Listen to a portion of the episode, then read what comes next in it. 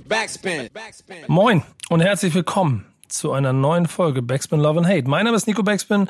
Bei mir sind DJ 12 Finger Dan an den 12 Zehnern. Woo, woo, woo, hello. Und der oft kopierte, selten erreichte und damit legendäre Chefredakteur dieses Formates, Boogie Down Bass. Moin Leute, hier bin ich. Schön, dass du da bist. Hast du deinen Job richtig gemacht diese Woche eigentlich?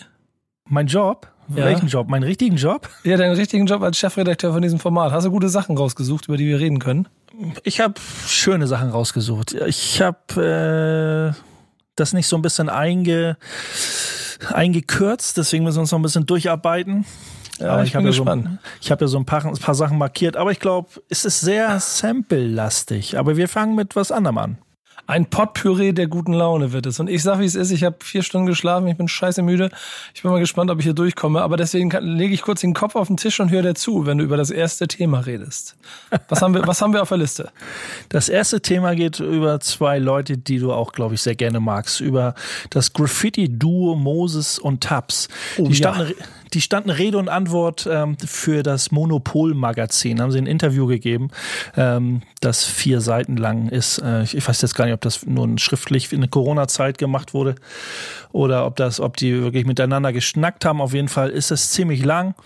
Ähm, long story short, dass sie, der allererste Satz ist quasi von den beiden. Die Diskussion um den Kunststatus von Graffiti langweil, langweilt sie nur noch. Das ist schon mal so, schon mal eine ganz gute Kernaussage, was diese vier Seiten Interview äh, ausdrücken, so ein bisschen. Ja, es ist A, finde ich es ziemlich geil, dass sie ähm, dann mal ein Interview geben und dann auch noch so ausführlich. Das ist ja schon noch eine Besonderheit. Und B, äh, finde ich, also ist, da bin ich dann ja immer eher so, so Sympathisant, ein bisschen von außen. Ich bin nicht so tief in der Szene drin. Hab aber schon das Gefühl, dass sie so ungekrönte, äh, also zumindest in die, auf jeden Fall mindestens in die Chefetage gehören, wenn nicht sogar für viele auch einfach die krassesten sind, ne, oder?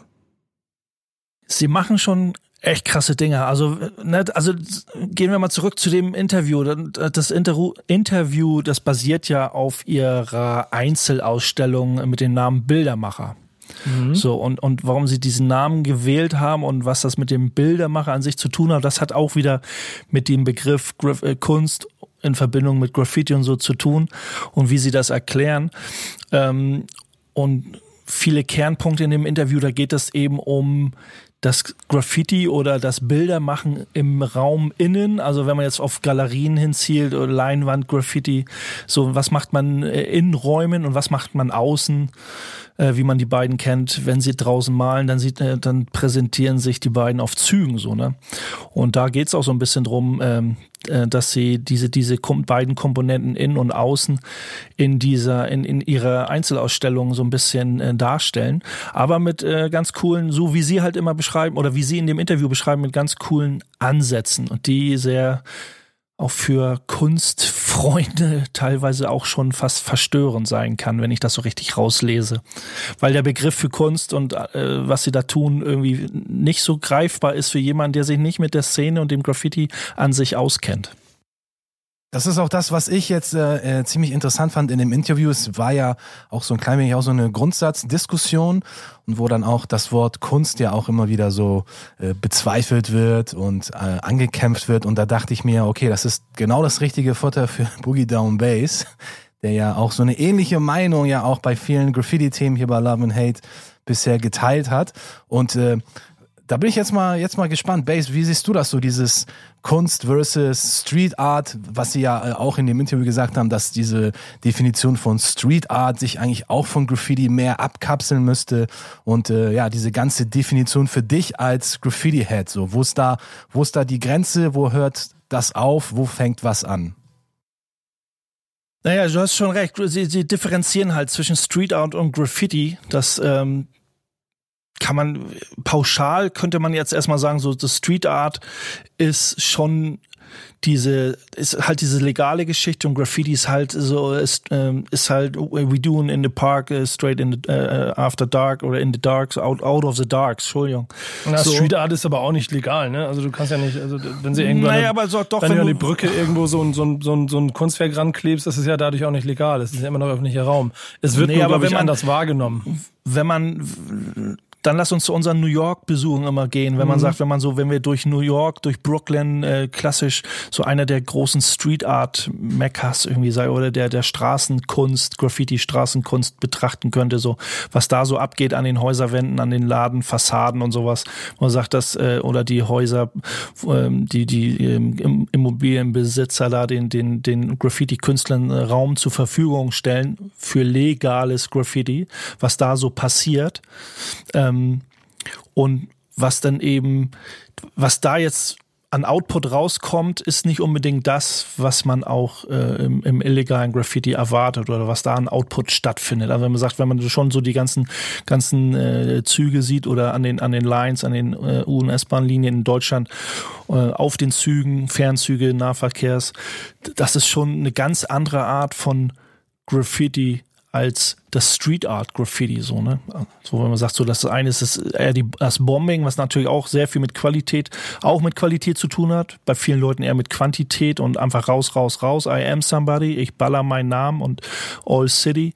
Und andere sagen hier, ich möchte hier die Häuserfassade auch so gestalten, ähm, damit das hier für ein paar Jahre bleibt und nicht irgendwie, weil irgendeine Leute meinen, dass ich sie nur geschmiere, ich mal das nächste Woche über.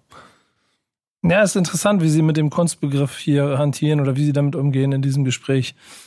Ähm, denn, die, wie du schon gesagt hast, die Ausstellung hieß Bildermacher und das ist für Sie offensichtlich ja auch die Bezeichnung, die Sie, mit der Sie selber ihre, ihre, ihre, ihre Arbeiten, muss ich jetzt muss ich ein bisschen auf die Begriffe aufpassen, das, was Sie machen, beschreiben, weil Sie halt nicht äh, dieses Künstler oder selbsternannte Künstler, über das sich alle immer ähm, ähm, echauffieren, ähm, also gar, gar nicht, sie, sie gar nicht damit irgendwie in Verbindung gebracht werden sollen, habe ich das Gefühl. So, es ist naja, so Graffiti, Graffiti wird von den Kuratoren und den Galeristen und alles wird immer schön, oh geil, Graffiti und das kann man ja auch mal auf Leinwand und kann viel Geld bringen und, äh, ne, und hat in der, in der Hochkultur irgendwie aber trotzdem äh, äh, hat bei den Leuten in der Hochkultur irgendwie findet das Anklang, aber wird trotzdem noch nicht, wenn man jetzt von Graffiti redet, halt nicht respektiert. Ich meine, wenn man jetzt irgendwie, wenn man irgendwelchen ich sag jetzt mal, ähm, ähm, der Gesellschaft in der Hochkultur irgendwelche Graffiti-Trains vorlegt und sagt, guck mal hier, ähm, oder ich mal deine, dein Lincoln an oder dein, dein, dein, dein fetten SUV, ich mal da mal Graffiti drauf, das ist Kunst, ne? findest du doch bestimmt geil. Dann sagt er, ey, ich, ver, ich verklag dich hier irgendwie, du hast mein Eigentum zerstört. So, also ich meine, Graffiti ist halt noch lange nicht da angekommen, wo andere Formen der Kunst angekommen sind. Also wenn man jetzt von Hochkultur spricht. Moses selber sagt ja auch, dass es diese klare Grenze, die du ja schon beschrieben hast, zwischen Graffiti und Street Art einfach braucht. Man muss differenzieren, weil außer dass sie im öffentlichen Raum stattfinden, nichts miteinander zu tun haben und sie selber sich dann offensichtlich als Bildermacher bezeichnen äh, und nicht als Künstler, was ich auch eine sehr clevere Wortwahl finde. Ähm, genau. In, inklusive dem An Ansatz, der danach also auch im Gespräch noch gekommen ist. Die Frage, was ist Kunst, stellt aber auch nur noch die Boulevardpresse. Ansonsten heißt es seit Nelson Goodman, wann ist Kunst? Ähm, ist aber auch letzten Endes, ja. Ist aber trotzdem, was ist Kunst oder wann ist Kunst? Ähm, trägt die gleiche Antwort in sich, in meinen Augen. Ne? Also liegt beides, beide, äh, beide Wort, die, die Wortwahl an sich ist trotzdem mit der Antwort verbunden, liegt alles im Auge des Betrachters. So, ne? In meinen Augen so wie das ja, andere wahrscheinlich, sehen. wahrscheinlich schon, ne? So, ich, ich, ne, also, ich glaube auch. Aber trotzdem ist es ein bisschen geschickter, das Wann ist Kunst, so, ne? Also wie, da schon das steht, ne? Wenn da jetzt eine soziale Plastiken oder das stille Dasitzen von bestimmten Leuten, die das auch sagen, das ist Kunst, wenn ich zu Hause drei Stunden zu Hause einfach sitze und vor mich hin philosophiere. Klar könnte ich sagen, ich mache hier gerade Kunst, interessiert aber auch keinen die Hupe. Ähm, wenn du das im öffentlichen Raum machst und vielleicht irgendwie auch eine Persönlichkeit bist irgendwie, wenn du, ne, Nico setzt dich mal irgendwie auf dem Rathausmarkt hin, da irgendwie ein paar Stunden, dann fragen sie dich, was machst du da? Ja, ich mache hier Kunst. Würden sie dir das eher abnehmen, als wenn ich ein Twitch-Video mache, wo ich drei Stunden sitze und sage, ich mache hier gerade Kunst. So. Mhm. Aber es ist auch Kunst, was wir hier machen eigentlich.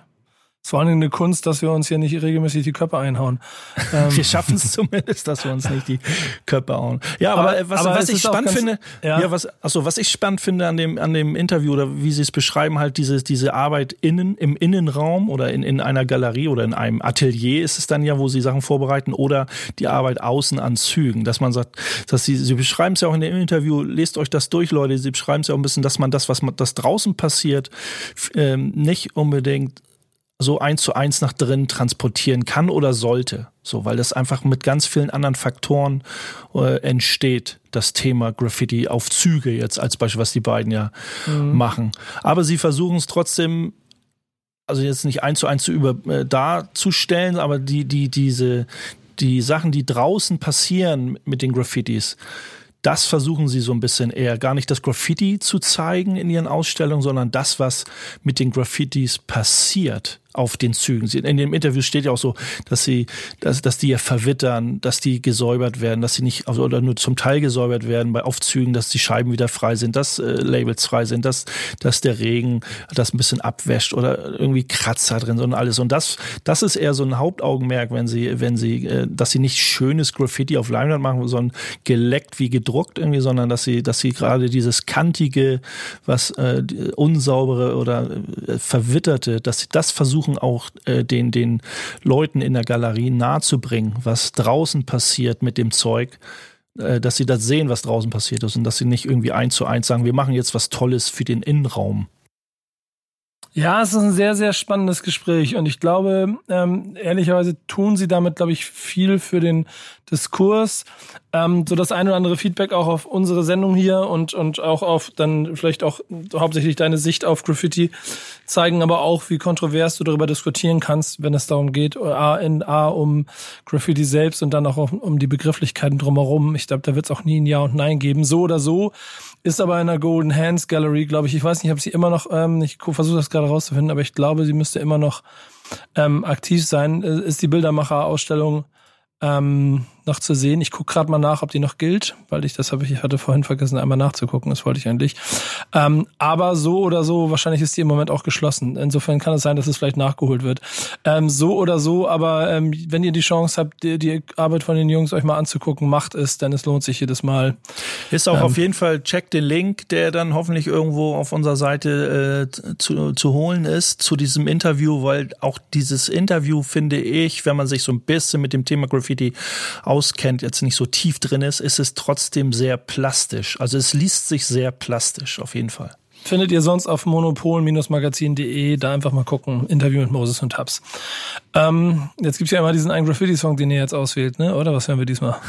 Da ist ja unser, unser, unser Song-Spezialist, der ist ja nicht umsonst, ne? Der ja, ich habe hab euch gerade so richtig schön zugehört und habe mir einfach aus der Seele gesprochen. Ich dachte mir, ja, perfekter, perfekter Vibe. da will ich euch jetzt nicht stören. Aber ja, für die Musikauswahl, da habe ich mir jetzt etwas von Radar Ellis rausgesucht. Das ist ein äh, DJ, Producer und ein Rapper und ein Dozent aus New York City. Und äh, sein Track Graffiti Rock aus dem Jahr 2006, da hören wir jetzt rein. Uh, uh. Backspin. Immer noch Love and Hate, immer noch äh, Bass Dan und Nico hier für euch unterwegs. Ähm, denn das habe ich am Anfang immer normalerweise betont. Jetzt mache ich es hier kurz. Der einzig wahre Hip-Hop-Podcast für euch. Haha.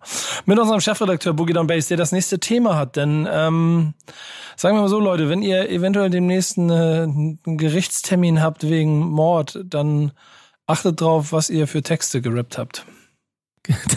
Also im Vorwege eher sagen, Leute, liebe Rapper da draußen, seid vorsichtig mit dem, was ihr äh, mit Stift und Papier da veranstaltet. Auf der anderen Seite, ohne, bevor du ins Thema gehst, muss man sich auch überlegen, da wird jahrelang immer erzählt von wegen Realness und äh, don't talk the talk if you can't walk the walk und so und jetzt, äh, jetzt das. Jetzt haben sie selber Schuld, wenn sie ja. Pech haben.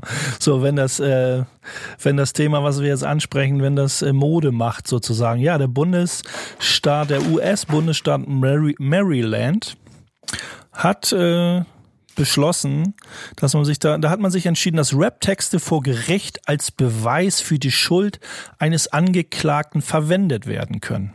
So, erstmal Das ist so ein bisschen, das so ein bisschen Rap mit seinen eigenen Waffen schlagen wollen jetzt. Ja, ne? so, wenn, wenn ihr schon so dumm seid, darüber zu rappen, was ihr für Scheiße baut im Leben, die nicht gesetzeskonform sind, dann nehmen wir auch das so wie so eine, ja, wie eine Aussage halt so, ne? Das ist so, man sagt, das ist ja auch, wie du schon sagst, so, alle reden sie davon, ey, ich erzähle keinen Scheiß, ich bin real, denn das, was ich sage, ist real, bla bla bla, ist real. So, okay, dann ist es ja eigentlich nichts anderes wie, wie eine Aussage so vor deinem, vor der Polizei sozusagen. Was dann genau äh, passiert? Ja, äh, Hintergrund war, dass, ähm, dass ähm, ich weiß gar nicht, wie das ausspricht, Montag, Montag, der Rapper. Montague, Lawrence Montague. Montague. Ich kenne den gar nicht, deswegen Montague, ja, ist, okay. Lawrence Montague wurde, äh, 27-jährig, wurde, wurde ähm, wegen Mordes angeklagt und aufgrund der Nutzung seiner ähm, Texte auch äh, zu 50 Jahren verurteilt wegen Morden zweites Grades und Verwendung einer Schusswaffe bei einem Gewaltverbrechen. Ähm, Basis war natürlich neben der üblichen Beweisführung auch der Text, den er äh, in sein Handy äh, eingetragen hatte, also notiert hatte, äh, was im Gefängnis gefunden wurde, ähm, in dem er quasi erzählt, dass er seine 40 benutzt, um ähm, ich zitiere die Schlampe quasi äh, ne, kaputt zu naja, machen. aber wenn man jetzt so, wenn man jetzt so Rap-Texte, wenn man jetzt so Rap-Texte erstmal nochmal nimmt, wie die, worauf die basieren und wie, wie man anfängt, sein kleines Skizzenbuch oder Textbuch zu haben, wie man sich da was schreibt. Letzten, letzten Endes kann, ist ja, ist ja auch eventuell, ich wär, jeder macht das anders, aber wenn es so wie so ein Tagebuch, weißt du, du machst deine, deine täglichen Erfahrungen und das, was du so in deinem Leben erlebst, das schreibst du halt nieder und sagst so, ey, das ist meine Basis für, für die Texte, wie wir schon gesagt hatten. Und dann, äh, ja, hat er halt, äh, er lebt halt im falschen Bundesstaat. Und Maryland dachte sich, danke für die Aussage, Herr äh, von und zu Montague. Es ist aber schon schwierig, ne? Weil ähm, also am Ende ist es immer noch Kunst und wenn die, äh, selbst, selbst wenn es, selbst wenn es authentisch und real ist, kann es ja trotzdem immer wieder sein, dass ein Künstler noch zwei Prozent mehr dazu dichtet, um es noch ein bisschen krasser aussehen das zu lassen. Das ist richtig. Das haben Oder sie auch, das haben sie auch gesagt. Also die haben ja auch so eine, so eine, äh, so eine Hintertür offen gelassen.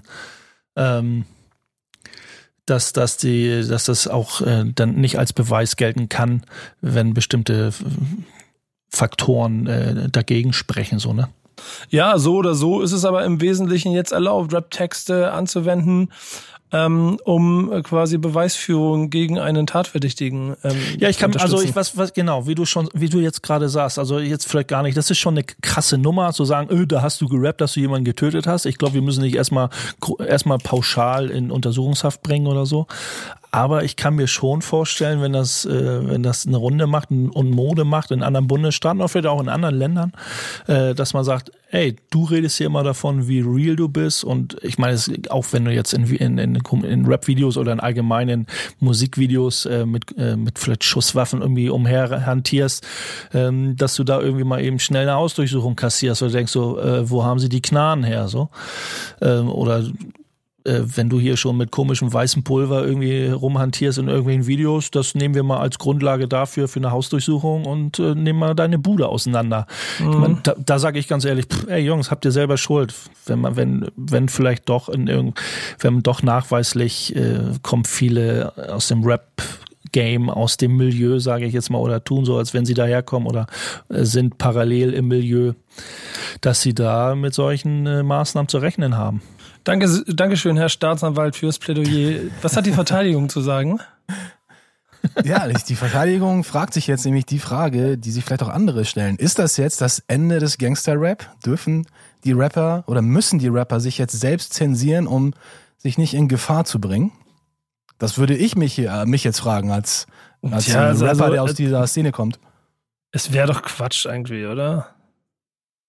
Ja, aber du, du, man weiß es, also ich ist ja nicht so, dass ich das befürworte, aber ich find's, ich, ich find's schon komisch strange und spooky so. Na, du schon, aber du, trotzdem, du, du, du aber klingst nein, schon ein bisschen nach Genugtuung hier gerade. Ja, ich finde das, ich finde das berechtigt auf irgendeine gewisse Art und Weise.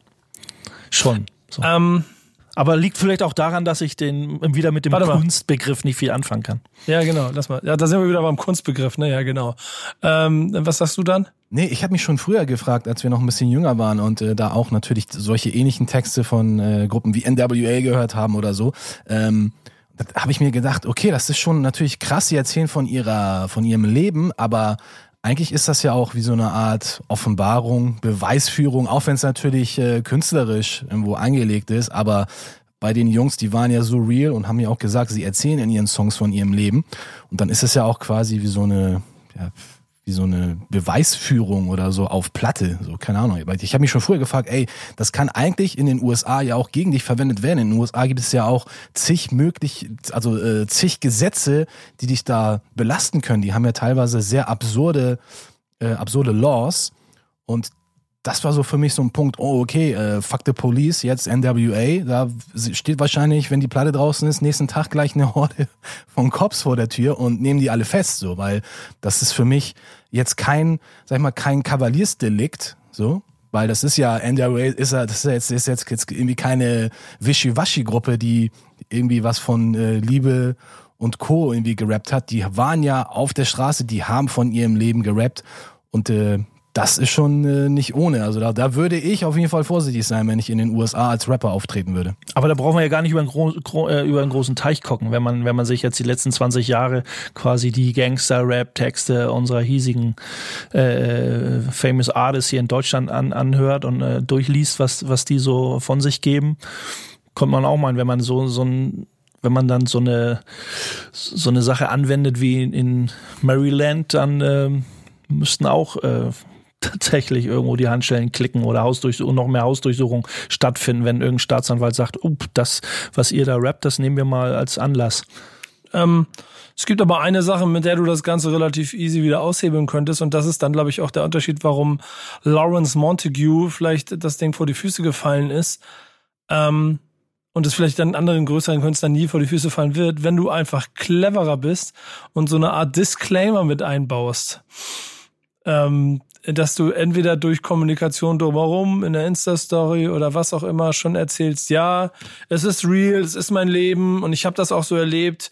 Es kann aber sein, dass es Geschichten sind, die vielleicht auch mein Freund gemacht hat und ich habe die andere und bam und irgendwie so wie ähm, wie es so in Filmen auch immer davor steht oder so, äh, in welcher Form auch immer, dass du dass du dann äh, damit dieses also es wird es wird eine Möglichkeit, eine clevere Möglichkeit geben, um deine eigene Realness nicht zu untergraben und trotzdem sicher zu gehen, dass dein Text nicht 100% gegen dich verwendet werden kann, weil du irgendeinen Disclaimer-Satz in deinem Text hast. Dann, dann so. Man könnte ja noch so eine Art Aufkleber, so wie früher Parental äh, Advisory Explicit Content, dann könnte man irgendwie draufschreiben, hier, das sind teilweise nur erfundene Stories oder muss nicht der Wahrheit entsprechen. Vorsicht, nur Clown-Rap, irgend sowas. Ja, dann, steht, dann, stehen die, dann stehen die Leute, wenn, wenn das so angewandt werden würde von äh, vom Gesetz sozusagen oder von der An äh, Staatsanwaltschaft, dann würden die Rapper dann quasi ja zwischen den Stühlen stehen. Weißt du, so, diese Street Credibilities im Arsch. Entweder, entweder bleibe ich real und sage, okay, ich. Äh, ja, eben nicht. Du hast ja, du hast ja schon. Da, na klar, also du bist ja nicht weniger real, wenn du, du wenn du. Guck mal, ähm, ich, ich persönlich finde, die, die krassesten Straßenrapper sind die Straßenreporter. Und da ist es in meinen Augen, und ich glaube auch, wenn du dir dann äh, Straßenakzeptanz auch innerhalb der deutschen Szene zum Beispiel anguckst, wenn du ein, keine Ahnung, einen Haftbefehl nimmst, ähm, das ist ein Straßenreporter und der, der, der erzählt ziemlich explizit, was passiert. Aber es ist immer auch so kunstvoll verpackt, dass es nie ganz klar ist, ob es, ihn, ob es er selber ist oder vielleicht auch einfach das, was um ihn herum passiert ist. Natürlich gibt es auch explizitere Stellen, aber im, in der Ganze ist er einfach als Reporter in, der, in seiner Funktion gut. Und wenn du genau so auch deinen Kram machst, äh, Hood-Reporter, dann könnte keine Staatsanwalt der Welt, Staatsanwaltschaft der Welt dich dafür irgendwie anzählen. Ja, ich glaube, nee, das, das, Problem ist nur, wenn du schon angeklagt bist, wenn, wenn dir die, die äh, Kacke schon bis zum Hals steht, dass sie das dann quasi noch als letztes Mittel noch anwenden können, um da noch mehr Beweise ran, ranzubringen. Wenn das du, war ja auch eher so in Maryland der Fall. Also wenn du eh schon eine, ich sag jetzt mal eine Strafakte hast und du bist eh kein, wenn du eh schon kein unbeschriebenes Blatt bist, weil du schon irgendwie Scheiße, Scheiße gebaut hast und dann sagst du, wenn du dann auch noch so dumm bist, äh, das Ganze, was du da noch gemacht hast, auch noch in deinen Rap-Texten zu verpacken, ähm, dann ist es ja noch mal ein Stück mehr in der Beweisführung, dass man jetzt sagt, so mal gucken, was die da so rappen, für kriegen wir die irgendwie am Arsch. Natürlich, da bin, Nico, bin ich bei dir. Also man, dass man die dann da nicht irgendwie gleich, äh, den gleich was andichten sollte, ist schon schräg. Aber wenn, wenn das irgendwie darauf hinausläuft, der ist sowieso hier so äh, schon Krimineller, auf welche Art und Weise auch immer, sagen so, gucken, was da, äh, was der für Fehler noch macht und wenn es seine seine Rap-Texte sind, mit denen er sich verrät auf irgendeine Art und Weise. Ganz, Oder ganz, gef ganz gefährliche Formulierung, die du gerade hast. Weil vor Gesetz immer noch äh, die Unschuldsvermutung gilt und nicht, weil er sowieso so ein Krimineller ist, dann hat er den Text, der bestimmt. Das ist eine Vorverurteilung und geht einfach rechtlich nicht. Und da sind wir aber auch genau an dem Punkt, dass hier das amerikanische Rechtssystem ähm, wieder eine ganz, ganz gefährliche Entwicklung aufzeigt, wenn das wirklich passiert. So. Nur weil ich rappe, dass ich 100 äh, Kilo Koks im, im Kofferraum liegen habe, heißt das nicht, dass ich 100 Kilo Koks im Kofferraum liegen habe. Vielleicht habe ich 100 Kilo Koks im Kofferraum beim Kollegen gesehen. Ähm, und trotzdem kann ich da eine Geschichte darüber erzählen, die mich nicht weniger unauthentisch zur Straße macht, wenn, die, wenn das Gericht aber daraus macht, dass ich ähm, deshalb für 500 Jahre in den Knast komme, weil ich das gerappt habe. Also ja, das kann ich mir auch, mir auch nicht vorstellen. Also in dem konkreten Fall war es ja so, dass er ja eh angeklagt war. Er wurde ja nicht aufgrund seiner Rap-Texte angeklagt, sondern es war ja dann ein weiteres Beweismittel. Aber ne, aber es, es steht ja nicht der Name des, des Ermordeten im, im Text. Oder habe ich irgendwie was übersehen in den, in den da Notizen? Weiß ich, kenne den, kenn den Text nicht. Oder ich weiß auch nicht, auf welcher Textgrundlage sie dann sagt, gesagt haben, da ist irgendwie noch mehr Beweismittel äh, sozusagen zu holen. So, ne? Ja, es, doch, es gibt ja, es gibt hier eine Textpassage, die auch äh, offensichtlich als für zur Beweisführung mit angesetzt wurde. Okay, das, was da mit den, ne, mit ja, aber da ist der, der, der, Name des Opfers natürlich nicht gefallen. Ich glaube, so blöd ist er auch nicht. Also, welcher Rapper ist so blöd und würde seine Taten da eins zu eins widerspiegeln in seinen Texten? Also, das kann ich mir nicht vorstellen. Ja, ist interessant. Ähm, ist interessant. Also, es, es liefert Diskussionsgrundlage für weiteres in der Zukunft. Definitiv. Ja, auf jeden Fall. Also auf jeden Fall bei den Amis. Da weiß man ja nie, wie Dan schon sagt, die haben mit so schrägen Gesetzen irgendwie zu tun. Gerade da äh, in der Hinsicht, äh, da weiß man auch nicht mehr, was man davon halten soll. Wenn ich in dieser Sendung irgendwas zu sagen hätte, dann würde ich mir jetzt Snoop Dogg mit Murder Was the Case aussuchen, aber äh, oh, ich habe auch nicht schlecht. Ich, ich habe ja nichts zu sagen hier. Was hören wir? Du hast ja inzwischen weniger zu sagen als MC René, weißt du so. Ja, genau. Ja, komm, komm, wir, wir, wir bauen mal Snoop Dogg ein. Komm, Nico. Hast Ach, eine echt? sehr gute, ja, hast eine sehr gute Musikwahl getroffen. Jetzt, bin ich, jetzt, bin ich aber, jetzt bin ich aber perplex. Ich darf ja, ich darf ja ansonsten. Wow. Ich zitiere übrigens nochmal ganz kurz Montague. I'll be playing the block, bitch, and if you ever play with me, I'll give you a dream, a couple of shots, snitch.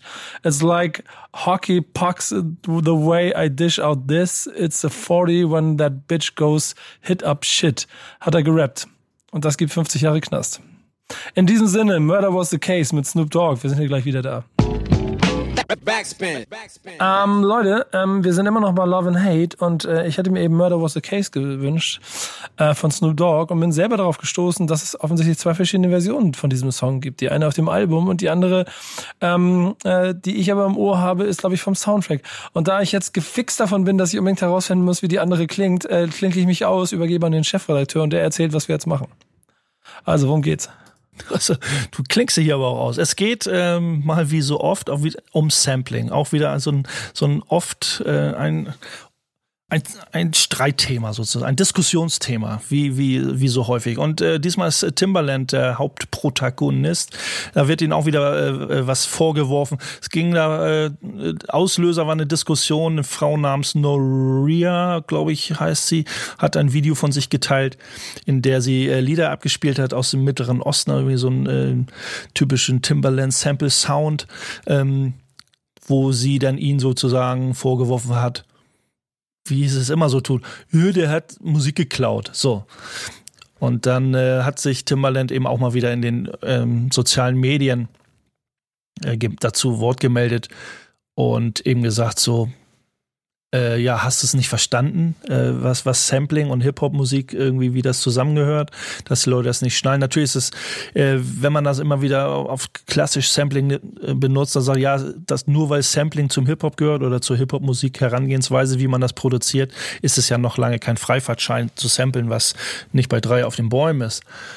Ähm, aber es ist immer wieder interessant oder es ist immer wieder wichtig, darauf hinzuweisen in meinen Augen, wie Hip-Hop funktioniert halt. Das, das ist so ähnlich wie mit der Kunst da draußen auf den Zügen, wie wir vorhin hatten mit Moses und Tabs, dass du, dass du bestimmte Musikgenres eben ähm, klar als Basis hast, weil Hip-Hop auch, auch als großes Genre und man nie, aber nie so richtig versteht, was da im Hintergrund passiert. Oder viele Leute sagen, äh, ist jetzt Hip-Hop nicht mal alt genug, dass es auf Sampling verzichten kann. So habe ich immer das Gefühl, so lese ich diese Anklage daraus äh, heraus. Man sagt so, Sampling ist seit Mitte, Ende 80er so richtig äh, on, on top.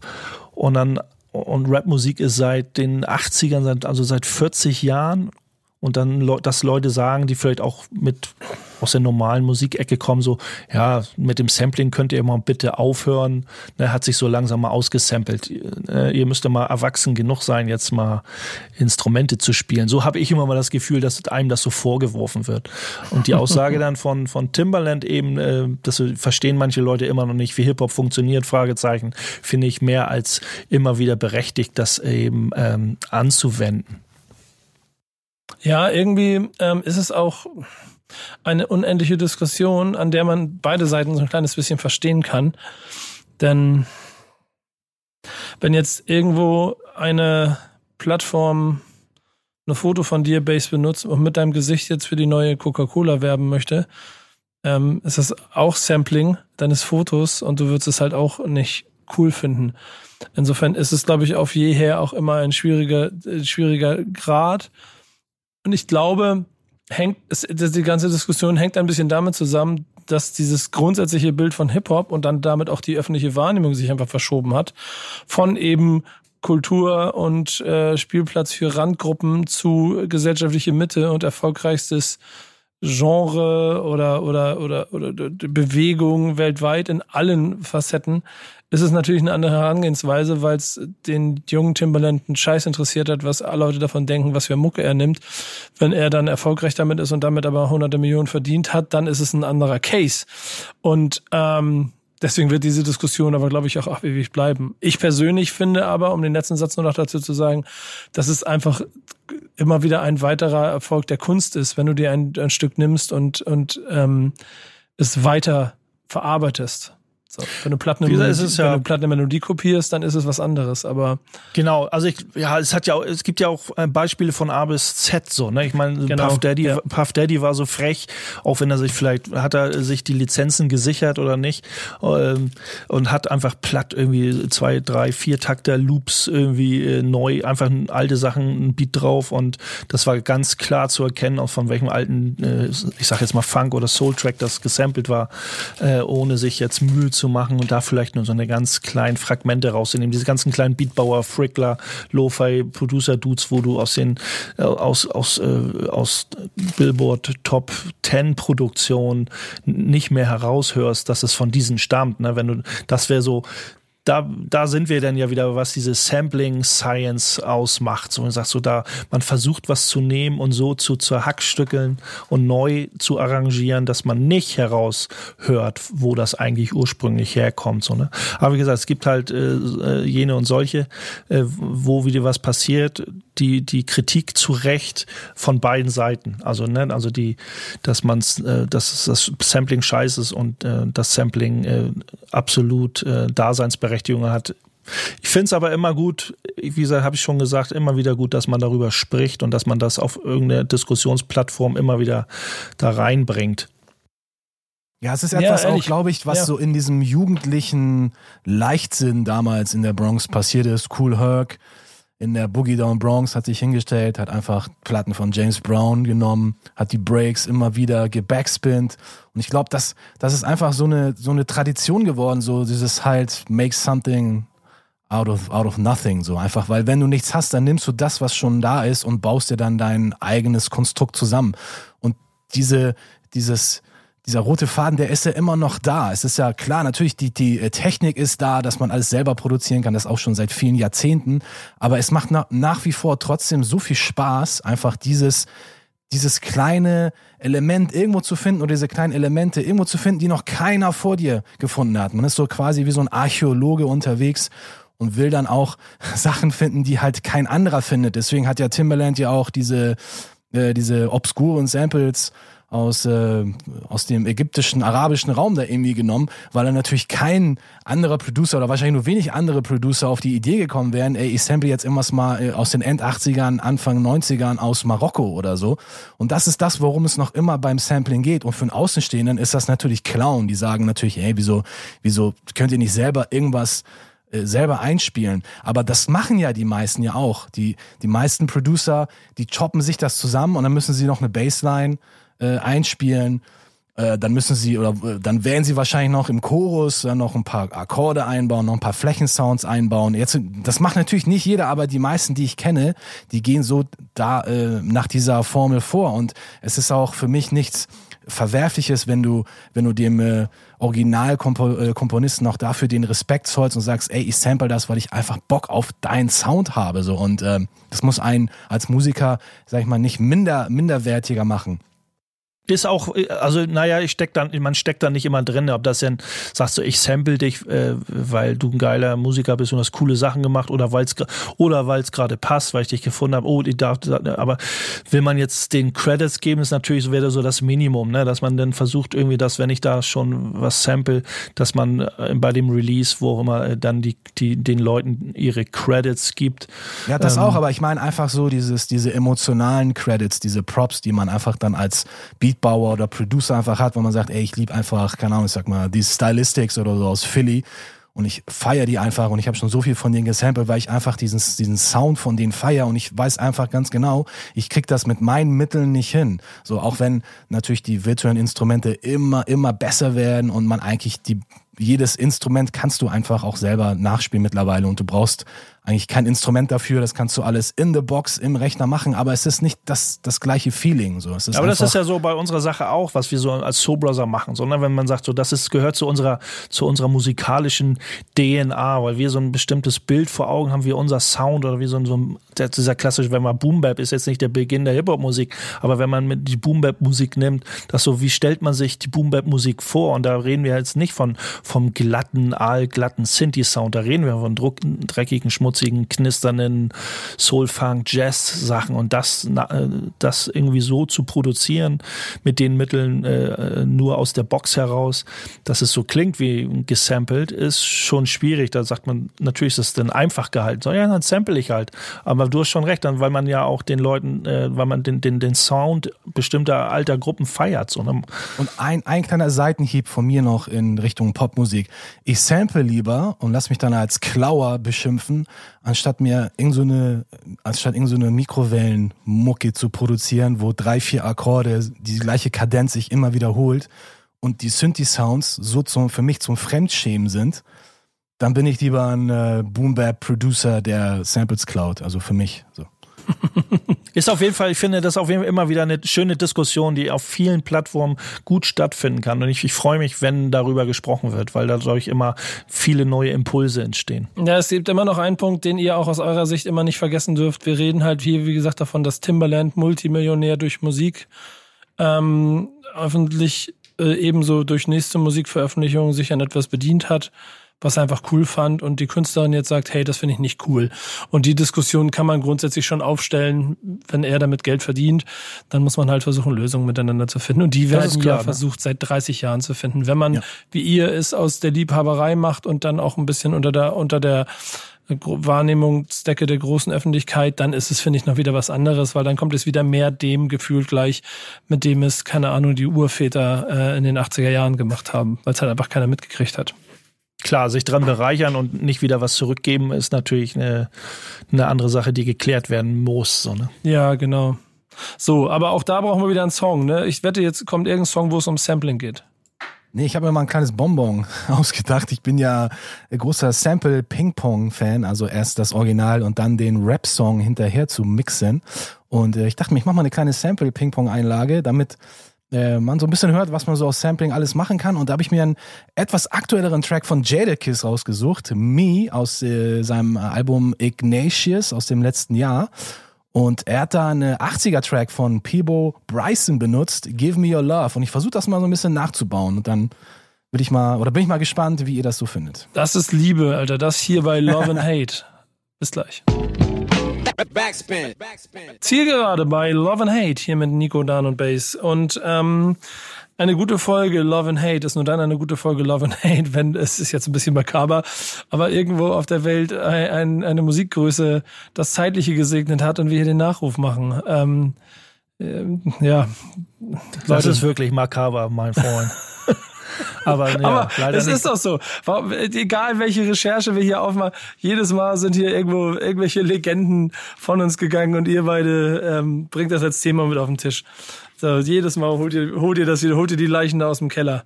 Das ist eine Legende von uns gegangen, die bei vielen Leuten gar nicht so auf dem Radar auftauchen. Sagen wir mal so. Ne, äh, also ne, unter dem Radar für viele Leute. Duke, äh, Duke Booty, mhm. äh, Nico, vom Namen her, bestimmt schon mal gehört. Ja. Aber so richtig, auf dem, Rad, äh, so richtig auf dem Schirm bei vielen Leuten eben nicht. So, und er ist leider ähm, auch gestorben im Alter von 69. Ähm, und äh, war ein Wegbereiter, wie viele andere alte Hip-Hop-Hasen eben auch. Und was halt viele Leute nicht wissen, und ähm, also was viele Leute nicht wissen, dass er halt, äh, er war halt Hausproduzent von, von Sugar Hill, von, von Sugar Hill und war mit, Mitglied der hauseigenen Band, Sugar Hill Band und war eben maßgeblich an vielen äh, Klassikern von, von, von Sugar Hill beteiligt. Unter anderem auch hat er den Text von äh, The Message und äh, das ganze Ding, den ganzen Song quasi eine Eigenproduktion, ist nicht gesampelt, da war wieder weg von dem Thema Sampling oder gut, gut zu verknüpfen, das Thema, weil das wird eben auch in diesem, in diesem Artikel von Rock the Bells ganz gut äh, äh, beleuchtet, dass, dass, äh, dass das die Kreativität der, der, der, der Musiker so ein bisschen immer unter, unter die, äh, die Matte gekehrt wird, weil es immer heißt ja Sampling, Sampling, Sampling, aber es gibt so viele gute Musiker da draußen, auch in den frühen Jahren der Hip-Hop-Musik, gerade weil man nicht samplen konnte. Sugar Hill ist immer so, hat so ein bisschen komischen Ruf, aber die hatten eine Hausband, die haben geile Funk-Tracks gespielt und haben alles halt selber eingespielt, weil da gab es noch keine Sampler oder Sampling war elendig teuer oder man konnte das halt nicht umsetzen. Ähm, und äh, so ist eben auch The Message entstanden. Äh, alles eigen komponiert, Eigenkomposition. Äh, Duke Beauty, äh, ja, maßgeblich an dem Mega-Hit beteiligt. Ja, das ist auf jeden Fall einer der Legends so behind the scenes man hat ja immer so oft das Gefühl, dass die Leute oder dass die Leute ihren Respekt immer nur bekommen, wenn sie dann dahin scheiden.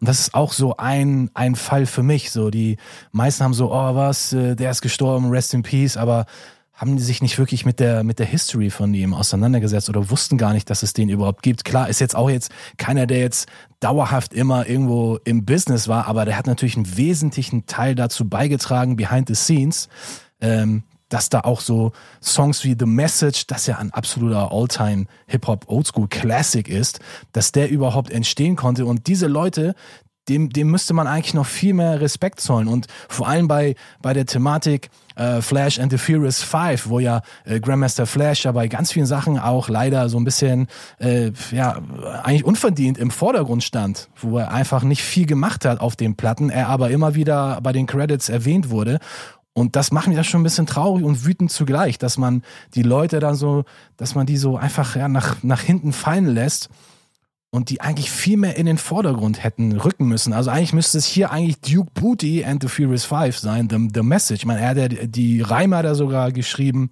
oder mitgeschrieben, hat das ganze Ding produziert. Also eigentlich müsste er oder mit der, mit der ganzen Sugar Hill Band, Records Band, das müsste eigentlich in den Vordergrund da kann man mal sehen, also wenn man dann ein Stück weitergeht, was für eine abgewichste Geschäftsfrau Sylvia Robinson, die damalige Chefin ja. von Sugar Hill Records ja. war, so, also, ich sagt so, wir brauchen hier halt so ein Aushängeschild, das ist Grandmaster Flash, der hat schon eine, irgendwie eine bestimmte Legacy als Park, äh, als äh, Street DJ oder, oder Mel Mel oder als gestandener Rapper. So Duke Booty ist so mein, mein Ghostwriter, Ghost Producer im Hintergrund.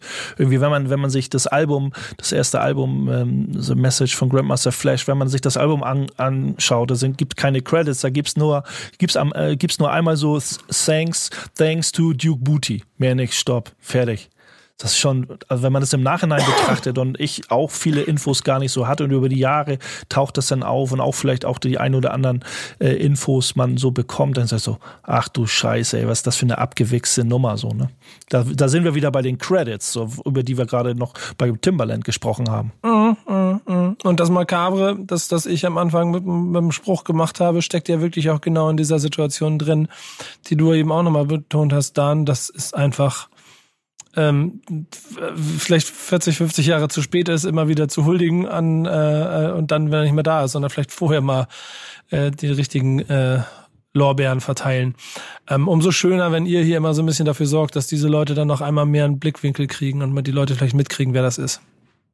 Ja, ich finde ja, ich finde ja nicht alles, was Sylvia Robinson gemacht hat, ja schlecht. Ich meine, sie war ja, sie war ja selber ja auch Soul-Sängerin und äh, man merkt das aber auch in ihrer History. Sie hat ja auch damals äh, The Moments, diese, dieses Soul-Trio, ja auch betreut und ähm, mitgepusht auf, auf dem Label. Und auch die hat sie so ein bisschen dann ausgenommen, will ich mal sagen. Also später sind die Jungs dann noch auf, auf äh, also unter einem anderen Namen haben sie dann äh, weitergemacht in den 80ern, weil sie dann nicht als The Moments weiter auf, auftreten konnten. Und auch dafür war Sylvia Robinson verantwortlich. Und dass sie dann bei Sugar Hill auch so ähnliche Züge, sag ich mal, so aufge, aufgewiesen hat, das ist natürlich kein Wunder, weil sie schon vorher bei den Moments auch so eine ähnlichen Dinge abge, abgezogen hat. Aber wie gesagt, ich finde ja nicht alles schlecht, was ihr, was ihr gemacht. Ich meine, Sugar Hill Records, da sind so viele Klassiker drauf entstanden und die werden heute immer noch gespielt, egal ob es jetzt von der Sugar Hill Gang ist oder von, von Flash and the Furious Five. Das sind, da sind so viele Klassiker dabei entstanden. Also das darf man natürlich auch nicht vergessen, den musikalischen Output, den dieses Label damals da äh, auch dann Anfang der 80er hatte. Ist aber auch, wenn man, wenn man so sie, die, die Diskografie von Sugar Hill sieht, wo man sagt, so Sugar Hill, Band, Sugar Hill Gang und so ein bisschen Party, Party Rap und so, da war The Message war schon, wie auch in diesem Artikel beschrieben wird, das war so die DNA des MCing, da ging's, da ging's um, um Street Rap, welche Scheiße in den 80ern, 70ern da passiert ist. Also ich meine, das, das war so diese, als das rausgekommen ist, diese klassische Crack-Ära, von der man immer spricht, in New York gerade, wo wirklich Perspektivlosigkeit hoch 10 geherrscht hat und, und, und, und man den Staat eben auch das politische Sprachrohr als der Rap als politisches Sprachrohr und äh, benutzt wurde. Und das war schon, da, da war Sugar Hill schon als Label mutig glaube ich, auch diesen Song zu machen. Aber der ist dann eben auch so eingeschlagen, der hätte auch voll nach hinten losgehen können. Aber trotzdem hat Sylvia Robinson hat dann auch dem Ganzen so vertraut und sagt so, wir müssen, wir müssen was sagen, wir müssen, wir müssen die Faust in die Luft strecken, so, ne? Und es hat ja auch, was hat nicht, es war ja jetzt nicht Kalkül, aber es hat dann auch funktioniert und das ist dann ja auch äh, gut, äh, hat sich dann ja so weitergeschreckt. Also die Art und Weise des MCing erleben wir ja heute noch und das ist das Wichtigste, das Wichtigste, was es, was es gibt. Ja, ja, ja, ja, ja. Also so oder so haben wir hier an dieser Stelle mit Love and Hate wieder unseren Beitrag dazu geleistet, dass ihr wieder etwas gelernt habt und Persönlichkeiten kennengelernt und vor Augen geführt bekommen habt, die ihr vielleicht nochmal nachlesen, hören, gucken solltet, wenn ihr sie bisher nicht auf dem Sender hattet. Denn dafür sind wir da. Wir stehen mit unserem guten Namen. Und beenden das Ganze mit einem entsprechend ähm, liebevoll gepickten Song von meinem lieben Freund Dan, der ja. jetzt ähm, wahrscheinlich eine sehr enge Verbindung zu Kunst und Künstler hat. Ja, ich sag jetzt mal nicht Grandmaster Flash and the Furious Five, sondern in, zur Ehre von Duke Booty hören wir jetzt Duke Booty and the Furious Five mit The Message. okay, noch besser. Ähm, dann bin dann wenigstens gleich seinen Hit rausgesucht. Äh, vielen Dank äh, euch beiden, dass ihr dabei gewesen seid wieder und dass ihr Zeit gefunden habt, um mit mir müder Socke hier durch die Sendung zu kommen. Aber wir haben es geschafft. Yes. Danke Nächstes Mal schlafe ich mehr, versprochen. Es war mir trotzdem eine Freude. Und ihr da draußen, wenn ihr Fragen, Wünsche, Anregungen, Hilfestellung oder sonstige Kritik habt, ne, schickt sie nicht mir in den DMs, schickt sie direkt an base.backspin.de, der freut sich. Oder? Wenn, wenn mein Mail-Programm mal funktioniert. Aber ja. nein, ja, schickt vorbei, es wird schon laufen. Der alte Don't Mann, blame it on the Mail-Programm. Der alte Mann und die Mail, genau. äh, das war's, macht's gut und jetzt nochmal The Message für euch. Bis zur nächsten Folge. Tschüss. Ciao. Peace.